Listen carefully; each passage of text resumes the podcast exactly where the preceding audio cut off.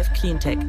Dein Business, Investment und Technologietauchgang zum grüneren Wirtschaften von DWR Eco und deinem Moderator David Wortmann. Ab geht's!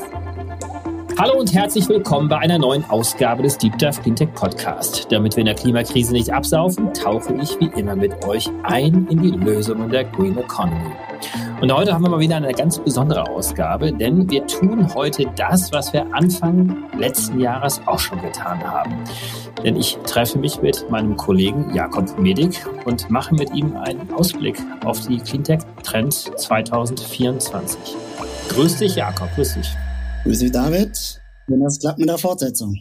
Ja, Fortsetzung deswegen, weil wir wollen natürlich auch noch mal so ein bisschen reinschauen in das, was wir 23 gesagt haben. Die Podcast-Folge ist natürlich auch noch nachhörbar. Da kann man wirklich nochmal reinhören. Das habe ich auch gemacht gestern Abend nochmal, um zu schauen, äh, wie weit liegen wir denn überhaupt auseinander. Und äh, das sind schon so ein paar Auffälligkeiten. Und das Jahr ist natürlich total bewegt gewesen, das Jahr 23. Äh, das Jahr 23 mit all den Änderungen, die es ja auch gab, wird auch das Jahr 24 bestimmen. Und da gehen wir heute ein bisschen darauf ein. Du leitest ja bei DW Eco das äh, Cleantech ja, und schaust dir die Märkte an, im Bereich Energie, Mobilität, Kreislaufwirtschaft und so viele andere Cleantech-Themen. Gibt es denn vorab für dich so eine Grundbeobachtung, die du schon mal jetzt teilen könntest? Grundbeobachtung ist auf jeden Fall sehr stark auch politisch getrieben. Wir haben ein Wahljahr vor uns auf europäischer Ebene, stehen Wahlen an ähm, und das natürlich auch ganz klar die Debatte jetzt für das kommende Jahr bestimmen.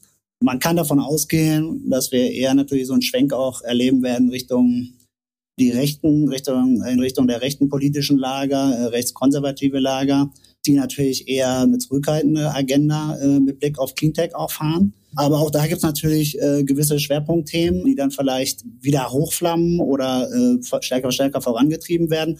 Ich denke, das wird schon eine große Rolle dieses Jahr spielen, so ganz allgemein jetzt mal. Genau. Und äh, ja, also ich denke, wir sind ja aufgrund der sozusagen Haushaltskrise die wir jetzt gerade immer noch durchleben, ähm, wo wir jetzt äh, ja immerhin so eine Lösung auf jeden Fall auch absehbar ist, wird diese ganze das ganze Thema Finanzierung ähm, von Klimalösungen und Finanzierung der gesellschaftlichen und wirtschaftlichen Transformation, glaube ich, einfach weiterhin ganz großes, äh, ganz groß, ganz viel Raum einnehmen. Und ja, das hat sie auch schon in den letzten Wochen so ein bisschen begleitet und die Debatte auch bestimmt. Und ja, in welche Richtung das geht, das wird man noch sehen müssen. Äh, genau.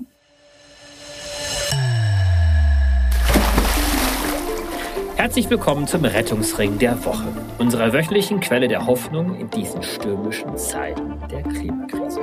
Was wir feststellen, auch in unserer täglichen Arbeit, insbesondere auch bei DEWA Eco, dass nachhaltige Unternehmen wirklich sehr viel erfolgreicher sind als diejenigen, die auf nicht nachhaltige Geschäftsmodelle setzen. Das ist ein klarer Wettbewerbsvorteil in Bezug auf Kundenerwartungen und natürlich auch auf die Attraktivität bei Investoren und bei der Renditeerwartung. Auch in Bezug auf die Rekrutierung und Bindung von Mitarbeitern gewinnt das Thema mehr und mehr an Relevanz. Um dieser Entwicklung und dem gesteigerten Personalbedarf von nachhaltigen Unternehmen mit Blick auf Fach- und Führungskräftemangel zu begegnen, hat sich Climate Tech Talents dieser speziellen Nische gewidmet. Die Climate Tech Talents ist eine Personalberatung für Unternehmen in den Bereichen Energie, Gebäude, Wärme, Mobilität, Kreislaufwirtschaft und auch Climate Tech Softwarelösungen. Die Climate Tech Talents macht klassisches Executive Search für Leadership-Positionen. Sie macht aber auch Recruitment as a Service für Young Professionals und Professionals. Und sie berät in Sachen Employer Branding und Personalgewinnung. Ganz besten Dank an die Climate Tech Talents für den Support dieses Podcasts. In die einzelnen Themen gehen wir auch jetzt nochmal jetzt ein bisschen äh, tiefer rein. Vielleicht starten wir mal genau mit diesem Industriethema, weil das war ja eines unserer starken Thesen Anfang letzten Jahres. Äh, ich habe mich sogar mit der Aussage aus dem Fenster gelehnt zu sagen, dass wir einige größere Investitionsentscheidungen im Jahre 23 sehen werden, denn ähm, Anfang letzten Jahres war ja schon klar, dass die Amerikaner mit ihrem Inflation Reduction Act, dem IRA, einen sehr starken Anreiz gelegt haben für Investitionen in den USA. Und unsere These war ja, dass die Deutschen und auch die Europäer da sehr stark nachziehen werden. Und ähm, insofern, das haben sie ja schon gemacht. Da gab es ja dann auch Vorschläge. Es gab ein Interessensbekundungsverfahren, insbesondere im Bereich Solarwirtschaft. weil die Bundesregierung und auch die Europäische Kommission gesehen haben, dass wir insbesondere dort ja auch eine Schwachstelle haben in Europa, was die Schließung der Wertschöpfungsketten anbelangt. Ähm, aber die großen Investitionsentscheidungen sind ja letztes Jahr nicht gekommen. Woran lag es denn? Werden wir sie dieses Jahr sehen? Es liegt einfach auch erstmal an der ganzen Architektur äh, der industriepolitischen Antwort, äh, würde ich jetzt mal behaupten. Und zwar ist es einfach so, dass es sehr viel einfacher und sehr viel attraktiver ist, ähm, im Rahmen des IRA Investments zu tätigen. Die Fördertöpfe, die dort zur Verfügung stehen, sind äh, sehr einfach und direkt zugänglich. Man muss sich sozusagen auch nicht im Wettbewerb gegenüber anderen Bietern äh, in Ausschreibungsverfahren oder sonstigen äh, dort behaupten. Ja, das ist natürlich einfach ein großer Unterschied, den wir in Europa haben. Wir haben meistens, wenn es auch um äh, äh, die, die äh, Aktivierung von Fördergeldern geht, geht es in, im Ausschreibungsverfahren. Ja, und das hat natürlich auch ein wettbewerbliches Element. Und das andere ist, dass man sich äh, wirklich über in sehr, sehr aufwendigen und bürokratischen Prozessen oft äh, verliert wenn es um Förderregime und Fördergelder geht. Äh, und das dauert einfach wahnsinnig lang, bis man da eine klare Ansage und eine klare sozusagen Investitionssicherheit dann auch hat. Ähm, und das schreckt natürlich viele Vorhaben ja, und viele Projektentwickler ab. Das ist, das ist völlig klar. Deshalb habe ich so das Gefühl, stagniert auf der Seite so ein bisschen. Ähm, und das andere ist natürlich, ja, dass wir zwar so äh, teilweise so einzelne Projekte fördern, ja, also wie jetzt zum Beispiel Northvolt ja, ein großes Fördervolumen auch be äh, bekommen hat von 800 Millionen. Batteriehersteller, ne? Batteriehersteller, 800 Millionen, aber das ist ein einzelnes Projekt, ja, das ist sozusagen auch dann ne, ein Leuchtturmprojekt ja, das hat vielleicht eine ganz gute Außenwirkung, ähm, aber es ist natürlich irgendwie Stückwerk auch. Ja? Also es ist nicht eingebettet in einen gesamten Gesamtstrategie, in ein gesamtes Konstrukt, bestehend aus verschiedenen äh, Maßnahmen. Und das machen die USA bisher, muss man einfach ganz klar sagen, noch besser. Und auch China und Indien macht das besser. Ja, das besteht dann aus Investitionszuschüssen dieses Paket. Ja, das äh, umfasst aber genauso dann auch Betriebskostenförderung, die wir einfach hier fast noch gar nicht haben, ja, gerade für diese Transformations- und Zukunftstechnologien. Ähm, und auch gegebenenfalls sogar Trade Defense äh, Mechanismen, ähm, also Strafzölle, ja, ähm, so dass man den eigenen Binnenmarkt dann auch abschirmen kann und ähm, den, auch den Entwicklungsraum und äh, Entwicklungsspielraum dann auch gibt. Das haben wir, glaube ich, bisher noch nicht hinreichend entwickelt hier äh, in Europa und auch in Deutschland nicht. Ähm, deshalb ähm, entwickeln sich, glaube ich, noch nicht die, die ganz großen Investitionen hier, in, gerade in diesen wichtigen Technologiebereichen.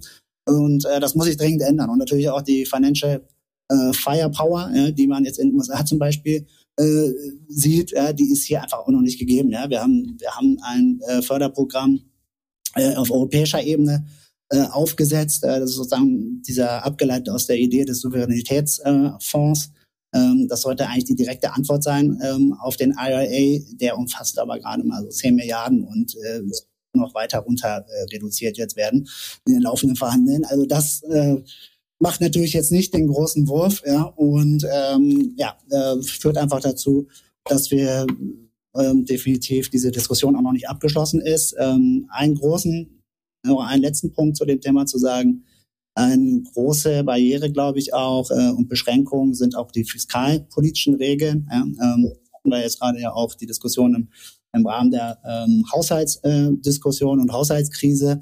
Europa und auch Deutschland verfolgt einfach einen sehr, sehr strikten Austeritätskurs. Ja, und äh, das, da haben wir einfach nicht Zugang äh, zu den gleichen finanziellen Mitteln ja, wie beispielsweise andere äh, Wirtschaftsmächte. Und äh, in diesen Transformationsphasen, ja, in der wir uns ja auch gerade befinden, brauchen wir natürlich einfach sehr, sehr große Volumina an, an Fördergeldern auch äh, und über ein paar Jahre hinweg äh, zumindest. Äh, und auf die haben wir keinen Zugriff, ja, äh, wenn wir uns an diese relativ strikten Schuldenregeln und Schuldenbremsen halten, die ja maximal äh, auf europäischer Ebene eine Neuverschuldung von drei Prozent des BIPs vorsehen. Ja. Mhm. Wir Genau. Und die Gerichte haben ja auch gesprochen, zumindest in Deutschland das Bundesverfassungsgericht. Du hast jetzt ein, zwei Mal auch schon darauf hingewiesen, hat ja auch gesagt, dass die Gelder aus dem äh, Klima- und Transformationsfonds nicht so ausgegeben werden können, wie das ursprünglich geplant war. Deswegen gab es ja auch das Stoppen, insbesondere ja für den Ausbau oder für die Investitionsunterstützung im Solarbereich. Jetzt gibt es natürlich nicht nur Unterstützung oder Möglichkeiten, den Markt anzureizen, indem man die Produktionsseite ähm, also die ähm, Kapitalkosten sozusagen unterstützt, die CapEx-Seite, sondern äh, man kann ja auch neue Marktregeln insgesamt ja auch einführen. Vielleicht äh, kannst du da nochmal so eine, so eine Aussage wagen auf das Jahr 24. Sehen wir da mehr, dass äh, Europa und auch Deutschland äh, Mut fasst zu sagen, wir brauchen fairere Wettbewerbsbedingungen. Das betrifft ja nicht nur das Thema Solar, das ist, betrifft ja gesamte Cleantech-Wirtschaft und auch darüber hinaus, äh, wenn wir an solche Dinge denken wie ein ja, Lieferkettengesetz, äh, welches ja eigentlich versucht zu regeln, dass es aus Ländern, ähm, die in die Europäische Union hinein importieren, äh, dass Produkte einfach nicht mit Zwangsarbeit versehen werden darf oder auch Zwangsarbeit äh, produziert werden darf. Es gibt aber natürlich auch noch Umweltkriterien, die eingeführt werden könnten, bis hin zu den Zöllen. Die hast du gerade ja auch schon kurz angesprochen, die ja eigentlich versuchen, das Thema zu adressieren, wenn ein Land, wenn eine Industrie systematisch unter den eigenen Produktionskosten die Produkte auf den Markt wirft, dass das dann Dumping ist und eigentlich auch nach Welthandelsregelungen nicht erlaubt ist. Also sehen wir da äh, mehr 24 und wie wahrscheinlich siehst du da eine ähm, Umsetzung solcher Regelungen?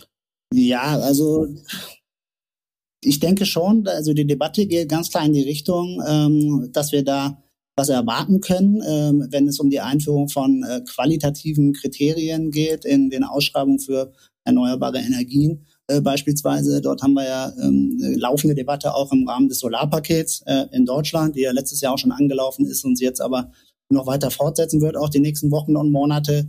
Äh, da ist auch da gibt es die Idee, einen Resilienzbonus äh, oder auch ein Resilienzausschreibungssegment äh, einzuführen, der dafür sorgt, dass sozusagen diese Kosten, diese großen Kostenlücken, die europäische Produkte haben äh, gegenüber beispielsweise chinesischen Importen, äh, die auch, wie du es gerade gesagt hast, auch systematisch äh, subventioniert werden äh, und in den Markt äh, gedrückt werden und auch Überkapazitäten aufgebaut werden auf systematische Art und Weise ähm, diese Kostenlücke äh, schließen zu können ja, und auszugleichen. Ähm, da gibt es äh, entsprechende Mechanismen, die das machen kann und das passiert darüber, ähm, äh, dass man sozusagen diese qualitativen Kriterien, wie sie in Europa ähm, ja besonders stark ausgeprägt sind, ja, und wo äh, europäische Lieferketten wirklich ihren ihren Sweet Spot auch haben.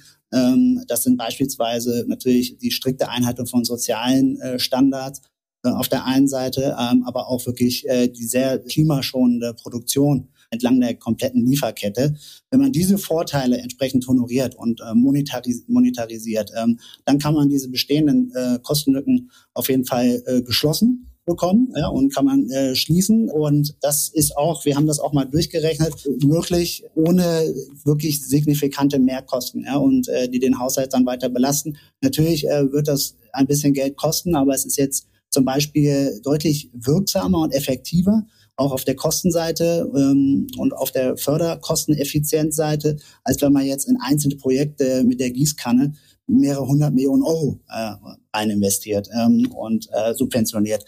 Äh, deshalb, das sind wirklich viel nachhaltige und wirksamere äh, Mechanismen, über die da nachgedacht wird, die natürlich alles äh, andere als trivial sind. Also da geht es natürlich wirklich auch um Detailregelungen, da geht es auch um Nachweis Führung von diesen ähm, sozialen Kriterien, ne, auch von diesen Nachhaltigkeitskriterien. Ähm, und das ist relativ komplex oder es kann, es muss nicht komplex sein, aber es kann theoretisch komplex sein. Und da muss man natürlich auch äh, Lösungen finden, ähm, die ja gut umsetzbar ist und äh, unbürokratisch umsetzbar sind ähm, für die Unternehmen hier in Europa. Und äh, da ja, sind nicht nur die nationalen Entscheidungsträger jetzt gerade involviert, äh, sondern vor allem auch auf der europäischen Ebene schaut man sich dieses Thema im Rahmen des äh, Net Zero Industry Act, also der Netto Null Emissionsgesetz, äh, schaut man sich das genauer an. Mhm. Gut, das beobachten wir natürlich sehr stark, äh, diese Thematik, was die Resilienz ähm, und den Aufbau einer Cleantech-Industrie in Europa anbelangt. Kommen wir mal zum nächsten Thema, Stromnetz, Systemflexibilität. Wir hatten ja Anfang letzten Jahres ja gesagt, dass das eines der großen Themen sein wird, 23 das Strommarktdesign im Prinzip einen neuen Rahmen zu schaffen, damit 100 Prozent erneuerbare Energien auch machbar sind. Vielleicht ganz kurz vorab, wie weit sind wir denn da vorangekommen und auf was können wir uns jetzt einstellen, 24? Ja, da muss man sagen, sind wir jetzt noch nicht so extrem weit vorangekommen. Ähm, das Thema hat, würde ich sagen, weiterhin eine Riesenbedeutung auch für die Vollendung und die Umsetzung der Energiewende. Ähm, wir haben sozusagen die Energiemarktrichtlinie auf europäischer Ebene und die Energiebinnenmarktrichtlinie, die haben wir über die Ziellinie gebracht. Das war definitiv schon mal ein erster Schritt. Jetzt geht es aber natürlich auch in die Umsetzung. Ja, und es geht dafür auch ein Finanzierungs- und Refinanzierungsregime zu kreieren, dass es erlaubt, dass auch Flexibilitäten im Markt sozusagen äh, skaliert werden können. Ähm, und äh, die volatilen Kapazitäten, die wir schon wirklich zu Genüge auch am Markt haben und also die natürlich auch weiter sehr stark wachsen, wie äh, beispielsweise die Solarenergie und, und die Windkraft, ähm, dann entsprechend ergänzen und äh, ausgleichen, damit wir am Ende des Tages ähm, gewährleisten können, dass das Stromsystem zu jeder Zeit äh, sicher äh, betrieben werden kann. Ähm, und da äh, muss auf jeden Fall sehr, sehr viel passieren. Äh, da gab es ja eigentlich im letzten Jahr auch schon das Vorhaben, das im Rahmen der äh, Kraftwerkstrategie zu regeln. Ähm, diese Kraftwerkstrategie, die steht weiterhin aus. Ähm, ja, der Fokus äh, der Bundesregierung, ähm, wenn es um die äh, Mobilisierung dieser flexiblen, steuerbaren Stromerzeugungskapazitäten geht, äh, liegt einfach ganz klar auf dem Bau äh, und der Investition, äh, Investitionsförderung ähm, von Sto ähm, wasserstoffbasierten Kraftwerken und wasserstofffähigen Erdgaskraftwerken. Und ähm, das ist äh, ja leichter äh, gesagt als getan, diese Kapazitäten wirklich äh, in den Markt zu bekommen, weil ungefähr 50 Milliarden Euro äh, dafür erforderlich sind, äh, wenn man äh, den aktuellen Berechnungen und Studien so folgt. Ähm, und äh, diese Gelder aktuell nicht wirklich zur Verfügung stehen. Ähm, andererseits müssen wir natürlich eine absolute Planungssicherheit haben, äh, weil die Strom, die Sicherheit des Stromsystems ist äh, das sozusagen das oberste Gut und nicht verhandelbar. Und wir müssen darauf vorbereitet sein. Und ähm, wir können aktuell aber nicht wirklich hundertprozentig sagen, dass wir diese Kapazitäten äh, aus finanziellen Gründen zum einen, aber auch aus Verfügbarkeitsgründen dann wirklich äh, haben werden in ein paar Jahren. Ähm, und wir müssen eigentlich sofort anfangen, diese Kapazitäten aufzubauen, weil wir auch Vorlaufzeiten haben von ungefähr sechs Jahren, um diese äh, Kraftwerke zu bauen. Ähm, und da gibt's einfach noch sehr, sehr viele Fragezeichen. Und ähm, deshalb. Äh, Wird Ihnen die, die, da die EU Hydrogen Bank helfen können, die ja auch angedacht ist, um die Lücke zwischen dem äh, europäischen und auch dem US-amerikanischen Wasserstoffmarkt besser schließen zu können? Genau, die Hydrogen Bank ist in erster Linie, zieht in erster Linie darauf ab, ähm, dann auch äh, Wasserstoff in dem schwerindustriellen Bereich ähm, zur Anwendung zu bringen. Ähm, also sprich im Stahl, im Stahlsektor, in, in der Chemieindustrie, ähm, im Raffineriebereich, ähm, jetzt weniger im Stromsektor. Ähm, und äh, das ist sozusagen jetzt eigentlich nochmal so ein zusätzlicher Vektor und Anwendungsvektor, der jetzt nochmal dazugekommen ist, den man vielleicht auch jahrelang gar nicht so richtig auf dem Schirm hatte. Ähm, und wo man dann gemerkt hat, okay, wir brauchen echt steuerbare Kapazitäten im, im Strommarkt.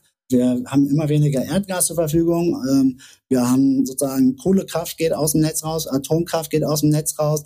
Äh, wie können wir das eigentlich dann auskompensieren alles? Und ähm, da äh, hat man, das hat man nicht so richtig mitgedacht, äh, eine lange Zeit. Und Jetzt sind wir irgendwie in so einer Situation, wo, ähm, ja, wo wir gleichzeitig auch merken, Wasserstoff ist doch nicht so billig vielleicht wie, wie gedacht. Ähm, das kommt dann noch dazu. Ja, und äh, es ist auch nicht so einfach zu transportieren. Da hat man zu dieser Erkenntnis hat man auch relativ mhm. äh, lange gebraucht. Und deshalb bin ich mir mhm. sicher, ob die Hydrogen Bank oder auch andere äh, Förderprogramme zumindest auch auf kurze Frist, ähm, Frist dann diese Kapazitäten auch absichern können. Also also äh, genau, ich meine, was ja auch immer wieder gesagt worden ist äh, für Europa, dass äh, kurzfristig äh, die Bedarfe an grünem Wasserstoff vor allen Dingen ja auch durch Importe gedeckt werden soll. Äh, das ist ja auch erst nicht so schnell realisierbar. Also äh, da werden die Kapazitäten und die Volumina ja auch nicht jetzt so schnell kommen. Ja. vielleicht versuchen wir mal, vielleicht kannst du mal versuchen, in ein, zwei Sätzen nochmal zusammenzufassen, wo siehst du denn 2024 die Wasserstoffindustrie? Also können wir damit rechnen, dass es äh, neue Investitionsanreize gibt, dass äh, mehr Geld in diesen Sektor hineingeht? Oder wird das nochmal ein Jahr sein, wo sich die Industrie dann eher äh, ja, vorbereiten muss auf die Jahre 25, 26? Also, also es wird sicherlich mehr Investitionen geben, es wird, es wird mehr Projekte geben, davon, davon gehe ich schon aus. Ähm, als wir jetzt auch in 2023 gesehen haben, ähm, ich meine mich auch erinnern zu können, dass ich da äh, auch schon einige finale Investitionsentscheidungen auch äh, in Aussicht gestellt habe. Äh, das ist wirklich nicht wirklich so eingetroffen, muss man fairerweise sagen.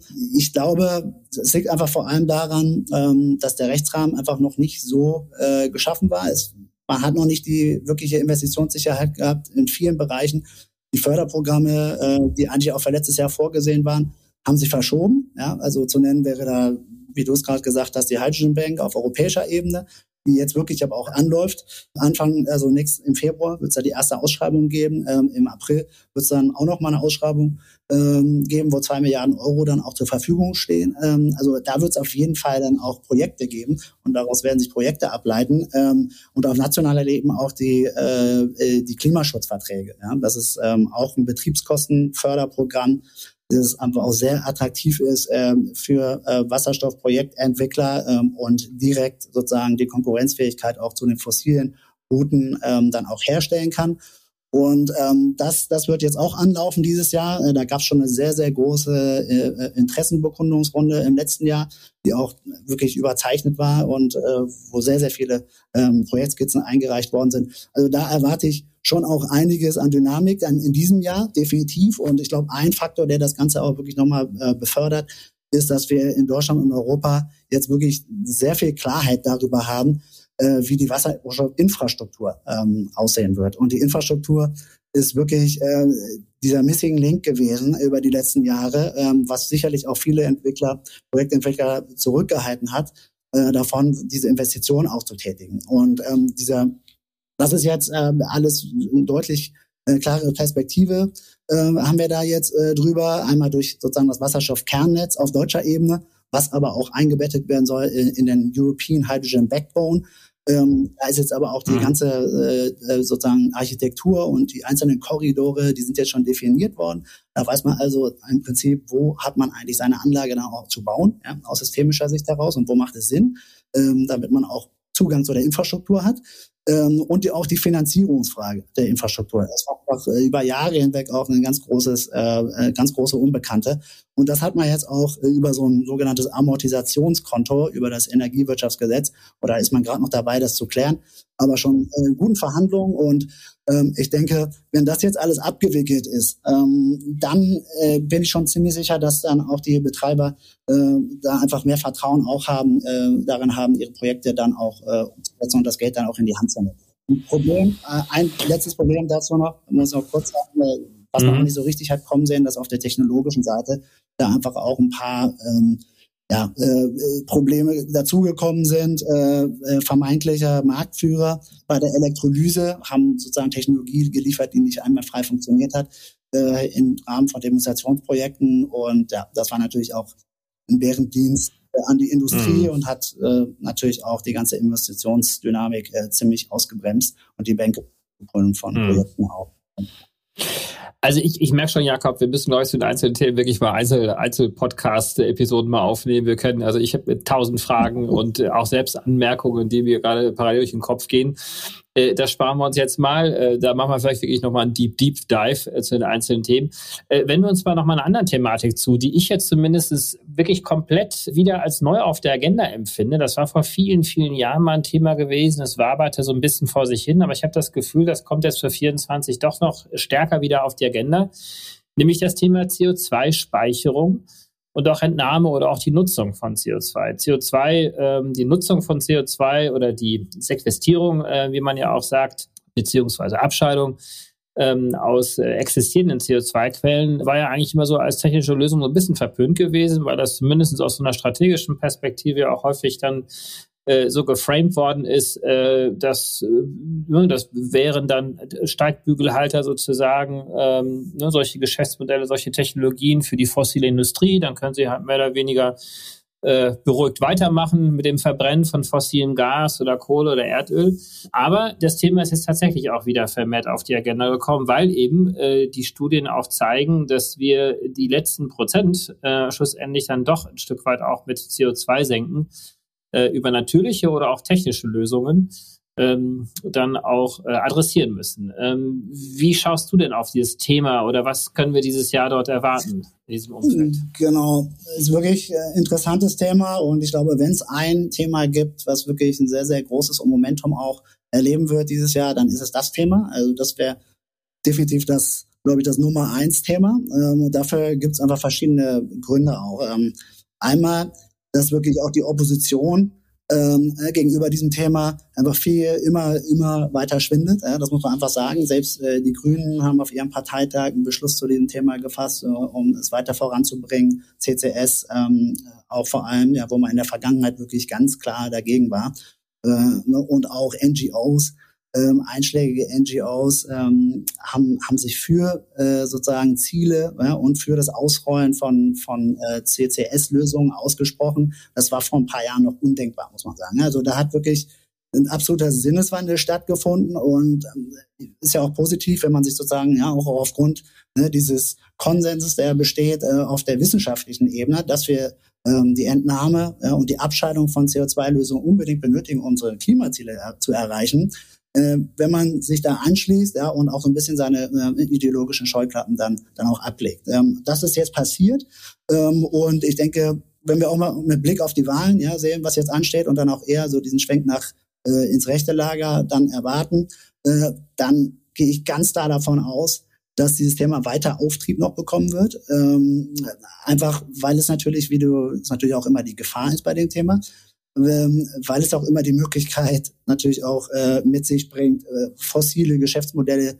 noch ein bisschen zu verlängern ne, und sich so ein bisschen hinter dem Deckmantel der sauberen Technologie, äh, vermeintlich sauberen Technologie zu verstecken. Dazu muss man allerdings ganz klar sagen, wenn man es richtig, den rechtlichen Rahmen auch richtig ausgestaltet und das ganze Thema auch äh, richtig definiert in einer klaren Taxonomie, dann kann man natürlich auch diese Missbrauchsrisiken ja, deutlich eindämmen.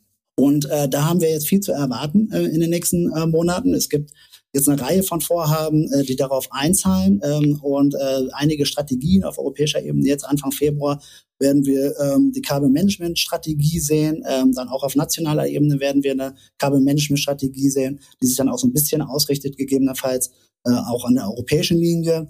Ähm, dann aber auch eine CO2-Negativ-Emissionen-Langfriststrategie, die wir auf nationaler Ebene in diesem Jahr äh, sehen werden.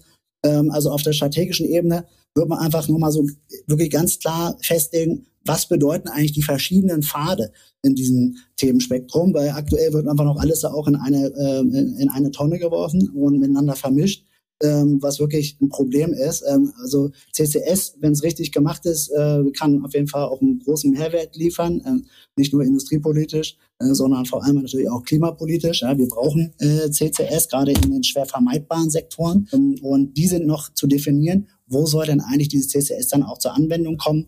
Und das wird dann auch Gegenstand dieser Strategien sein und dann auch natürlich diese Nachweisführung, ja, wo die CO2-Moleküle sich dann auch äh, entsprechend äh, der ganz, des ganzen Lebenszyklus dann lang bewegen. Das muss auch ein ganz großes Thema sein, um äh, da auch eine gewisse Robustheit äh, und Credibility auch reinzukriegen, wenn man zum Beispiel sagt, okay, ich habe jetzt ein CO2-Molekül aus der Atmosphäre entnommen, dann ist die Frage, okay, äh, wie ist das eigentlich passiert? Ähm, welches CO2-Molekül ist das eigentlich? Ist das aus einem fossilen Prozess gekommen ursprünglich oder aus dem Biogen oder kommt das sogar aus der, aus der Atmos äh, Umgebungsluft, äh, dieses äh, Molekül? Und was passiert am Ende äh, der Kette eigentlich mit diesem äh, Molekül? Ähm, und das muss man natürlich alles transparent nachvollziehbar machen, äh, um dann wirklich auch äh, die Glaubwürdigkeit des ganzen äh, Vorhabens dann auch einordnen zu können. Ein absolut äh, spannendes Feld, was wirklich zu beobachten ist ähm, und vielleicht auch nochmal so als Werbung. Wir haben ja wirklich mit einigen Technologie- und Geschäftsmodellansätzen und Akteuren hier in diesem Podcast ja auch schon Interviews und Gespräche geführt. Äh, ganz grob kann man das Feld ja einteilen zwischen denjenigen, die natürliche Lösungen haben, wie beispielsweise Moore, die über Geschäftsmodelle angereizt werden sollen, damit dort auch CO2 gebunden wird. Aber es gibt eben auch äh, viele technische Lösungen, ähm, die dann tatsächlich auch CO2 über Technologie aus der Umgebungsluft dann abscheiden. Auch das können wir natürlich beliebig vertiefen. Ein anderes Feld, was ich jetzt auch äh, als relativ neu eigentlich empfinde in der ganzen Diskussion, ist das Thema Klimaanpassung. Das ist auch so ein Thema, was wir eigentlich so in vielen, vielen Jahren eher so ein bisschen vermieden haben weil wir natürlich uns, glaube ich, als Gesellschaft nicht eingestehen wollten, dass wir eben nicht schnell genug sind, was den Klimaschutz anbelangt. Und wir wollten natürlich auch nicht zu früh, glaube ich, als Gesellschaft äh, umsteigen auf ein Szenario, wo wir sagen, ach, äh, wir kümmern uns einfach darum, dass wir uns irgendwie anpassen an die veränderten Klimabedingungen und lassen im Prinzip alle Klimaschutzbemühungen. Äh, ähm, aber in dieser Situation sind wir einfach nicht mehr. Wir haben nicht mehr den Luxus, äh, uns jetzt äh, nur noch mit dem Thema Klimaschutz zu beschäftigen. Das müssen wir natürlich nach wie vor. Aber ähm, die Situation, die äh, schärft sich ja weiter zu. Äh, wir haben das ja in vielen, vielen Umwelt äh, extremen Wetter- und Klimaextremereignissen ja auch im letzten Jahr ja auch wieder gesehen, dass ganze Infrastrukturen kaputt gehen. Aber da ist auch die Frage so ein bisschen, wie geht man damit um? Wie wappnen wir sie uns sozusagen auch ähm, uns in Zukunft vor diesen ähm, Klimaextremen, die ja kommen werden? Und was leitet sich da möglicherweise auch an, ähm, das soll jetzt nicht zynisch klingen, sondern wirklich auch als Lösungsangebot, was leiten sich auch daraus für Geschäftsmodelle, auch Technologien an? Äh, denn natürlich äh, ist es nicht nur eine Frage, irgendwas zu reparieren und wieder herzustellen, sondern wie können wir möglicherweise auch mit Geschäftsmodellen und Technologien dieses große Problem auch mithelfen zu lösen. Wie schaust du auf das Thema Klimaanpassung? Also ich glaube, das wird ein immer wichtigeres Thema, ähm, weil das Bewusstsein einfach immer stärker äh, durchdringt, ähm, dass, dass sich die Schadenskosten des Klimawandels exponentiell steigen. Ja, und wir merken es ja selber auch, ja, also ne, die, die Flutkatastrophen, ja, die Dürren im Sommer werden extremer und die, die Schäden, die damit verbunden sind, äh, wachsen auch immer weiter, was natürlich auch eine volkswirtschaftliche ähm, sozusagen Komponente ja dann auch mit sich bringt. Und vor diesem Hintergrund gab es jetzt auch einige politische Initiativen, die auch im letzten Jahr äh, schon angelaufen waren. Also einmal auch der Nature Restoration Law äh, auf europäischer Ebene, der zum Ziel hat, sozusagen diese nicht mehr wirklich nutzbaren Flächen und schlechten, die Flächen, die im schlechten Zustand sind, das sind ungefähr 80 Prozent in Europa, äh, äh, sozusagen wieder äh, zu renaturieren. Ja? Und, äh, ähm, und das ist, äh, hat, war eine sehr kontrovers geführte Debatte auf jeden Fall. Und äh, das hat natürlich jetzt in erster Linie und im ersten Schritt äh, geht es äh, dabei darum, ähm, sozusagen äh, ja, Flächen zu schützen, äh, zu entsiegeln beispielsweise, ähm, sozusagen die Ökosystemdienstleistungen, ja, die auch mit dem Boden ja verbunden sind und die mit Flächen äh, auch äh, mobilisiert werden können. Diese Ökodienstleistungen, wie zum Beispiel die Wasseraufnahmefähigkeit oder die Wasserspeicherfähigkeit, die einfach auch wahnsinnig wichtig sind, beispielsweise in einer äh, Dürreperiode, wieder zur Verfügung zu stellen ja, und wieder nutzbar zu machen. Und aktuell ist das leider einfach nicht mehr der Fall. Und da müssen wir natürlich auch wieder hinkommen, um sozusagen diese Pufferzone äh, gegenüber solchen Extremereignissen wieder, wieder aufbauen zu können. Und da spielen diese natürlichen Lösungen eine Rolle. Aber es gibt dann auch auf der anderen Seite die technischen Lösungen, die da eine Rolle spielen können, ja, um einfach ähm, diese physischen Risiken besser abfedern zu können, ja, um das kann durch äh, zum Beispiel einfach deutlich robustere Infrastrukturen und Materialien geschehen, die dort installiert werden. Es kann natürlich auch um eine äh, äh sozusagen in der Frühwarn, in der Erkennung von äh, Risiken äh, durch Frühwarnsysteme, durch KI und äh, digital gesteuerte äh, Modelle passieren ähm, ja, dass man solche Katastrophen einfach früher erkennt. Da gibt es verschiedene Ansätze auf der technologischen Seite auch und ähm, ich glaube, das wird ganz klar zunehmen. Da sehen wir jetzt auch Förderinitiativen in dem Bereich, zumindest äh, auf der natürlichen Seite schon gibt es auch Förderprogramme, die da jetzt aufgesetzt äh, worden sind schon. Und ähm, ja, ich finde es ein spannendes Thema. Also ich denke da immer so ein bisschen an, an so ein, so ein Crash-Test-Bild. Ja, ähm, wir müssen natürlich weiter unbedingt daran arbeiten, ja, dieses Auto, was auf die Wand zufährt, äh, ja, zu verlangsamen. Ja, ich glaube, das ist, das ist klar und das geht durch Klimaschutz und ähm, Emissionsvermeidung. Äh, und da sind wir dran, ja, und zu verlangsamen, dass der Crash, der am Ende passieren wird, nicht ganz so heftig ausfällt vielleicht, aber wir wissen im Prinzip auch schon, das ist auch schon so ein bisschen so ein Eingeständnis, dass der Crash am Ende erfolgen wird. Wir merken es jetzt schon. Und dafür müssen wir unbedingt uns auch vorbereiten und wappnen.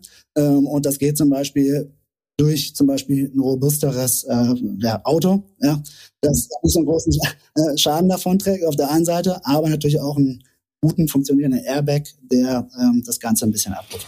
Airbag, das ist, glaube ich, ein sehr gutes Bild dafür. Und das führt uns eigentlich äh, dann auch, ich möchte ungern sagen zum letzten Thema, weil wir haben so viele Themen gar nicht gestriffen, aber wir wollten ja eigentlich so ein paar Trends und Highlights hervorheben.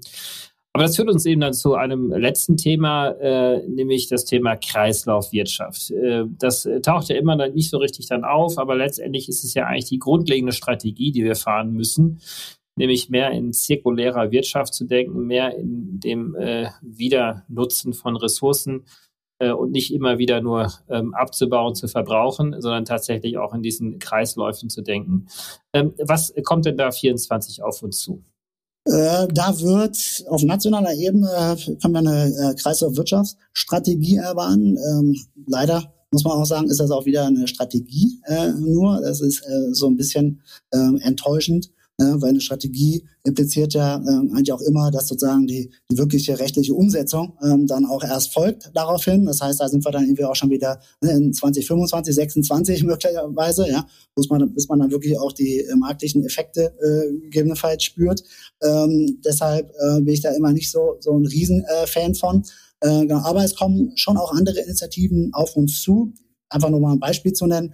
Äh, das Reparaturgesetz äh, soll in den nächsten Monaten äh, kommen auf nationaler Ebene. Und das soll einfach dazu führen, die Reparierfähigkeit und Reparierbarkeit von Produkten zu erhöhen. Und möglicherweise wird es für die eine oder andere Produktklasse dann wirklich verbindliche Ziele geben, sozusagen auch für die, für die Wiederverwendung und für den, ja, für die, für den Reuse äh, von Produkten, ja, so dass man auch den Lebenszyklus äh, von Produkten dann auch verlängern und erweitern kann äh, und dann entsprechend natürlich auch den Bedarf an primären äh, Virgin äh, Resources dann auch reduzieren kann.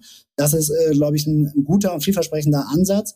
Äh, der ist auch von äh, sozusagen europäischer Ebene sehr stark getrieben und ähnliche Ansätze werden auch äh, in der Verpackungsrichtlinie aktuell im Trilogverfahren diskutiert. Sehr kontrovers natürlich, weil da auch äh, natürlich viele sehr mächtige Lobbygruppen auf der Nahrungsmittelseite und der Verpackungsseite äh, aus dem Öl- und Gasbereich äh, mit am Tisch sitzen.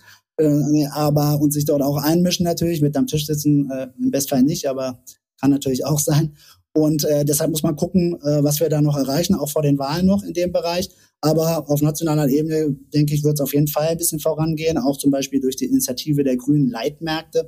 Äh, das heißt, da wird auch ähm, sozusagen gerade vor allem nach Bauprodukten, ja, zum Beispiel grünem äh, Stahl oder grünem Zement, dann sozusagen eine, eine Nachfrage geschaffen, äh, die vom Staat ausgeht äh, und dann sozusagen im, äh, durch ein grünes äh, Beschaffungswesen dann auch umgesetzt wird. Ähm, und da gibt es dann bestimmte Quoten beispielsweise für die Nutzung von recycelten Materialien, äh, die dann in so Ausschreibungsverfahren zum Beispiel dann auch ähm, ja, äh, entsprechend angerechnet werden können. Das ist, denke ich, auch ein richtiger Ansatz, weil äh, auch natürlich die Nachfrageimpulse und die Nachfragekraft, ähm, die vom Staat ausgeht, nicht zu unterschätzen ist. Da kann sozusagen auch gerade bei so neuen Produkten und äh, äh, Technologien so eine erste Nachfrage ähm, schon mal ausgelöst werden ähm, und äh, auch so einen Markt dann anschieben. Wir befinden uns mitten in der Transformation, nämlich aus der alten Welt, wo wir einfach vor uns her gewirtschaftet haben, hin zu wirklich tatsächlich auch mehr Bewusstsein in Politik, Öffentlichkeit, aber insbesondere auch bei der Wirtschaft, was ich sehr stark spüre, zu sagen, so wie wir es in der Vergangenheit gemacht haben, so kann es nicht mehr weitergehen. Und äh, es gibt ganz viel Aufbruchstimmung eigentlich, um etwas zu tun, um etwas zu verändern. Und da greifen natürlich die gesetzlichen Veränderungen äh, genauso ein wie natürlich auch das Investitionsvorhaben äh, und Motivation von Investoren, äh, wie natürlich auch äh, der Unternehmen, die äh, Technologien, neue Geschäftsmodelle auf den Markt bringen. Ich habe das Gefühl, es bleibt äh, und wird wieder ein sehr spannendes Jahr 2024. Äh, wir werden wieder unglaublich viel zu tun haben. Wir können natürlich alle nur aufmuntern, mitzumachen kontaktiert uns sehr gerne. Ähm, wir haben so ein paar Themen jetzt hier ähm, angestoßen. Wir haben dazu auch parallel eine Übersicht äh, veröffentlicht. Die kann man auf den üblichen sozialen Medien ähm, äh, abrufen oder auf unserer Homepage www.dwr-eto.com oder auf unseren ähm, LinkedIn, X und sonstigen Social Media Seiten. Jakob, ganz, ganz herzlichen Dank für diesen Ausblick im letzten Jahr habe ich das Gefühl, das müssen wir eigentlich noch sehr viel häufiger machen. Vielleicht schaffen wir es ja mal wirklich unterjährig auch zu tun. Ähm, uns wird es ja sonst auch nicht langweilig, aber äh, das war erstmal ein sehr, sehr guter Einstieg. Ganz herzlichen Dank dir. Sehr gern, David. Danke. Zeit zum Auftauchen. Wir hoffen, dir hat es gefallen.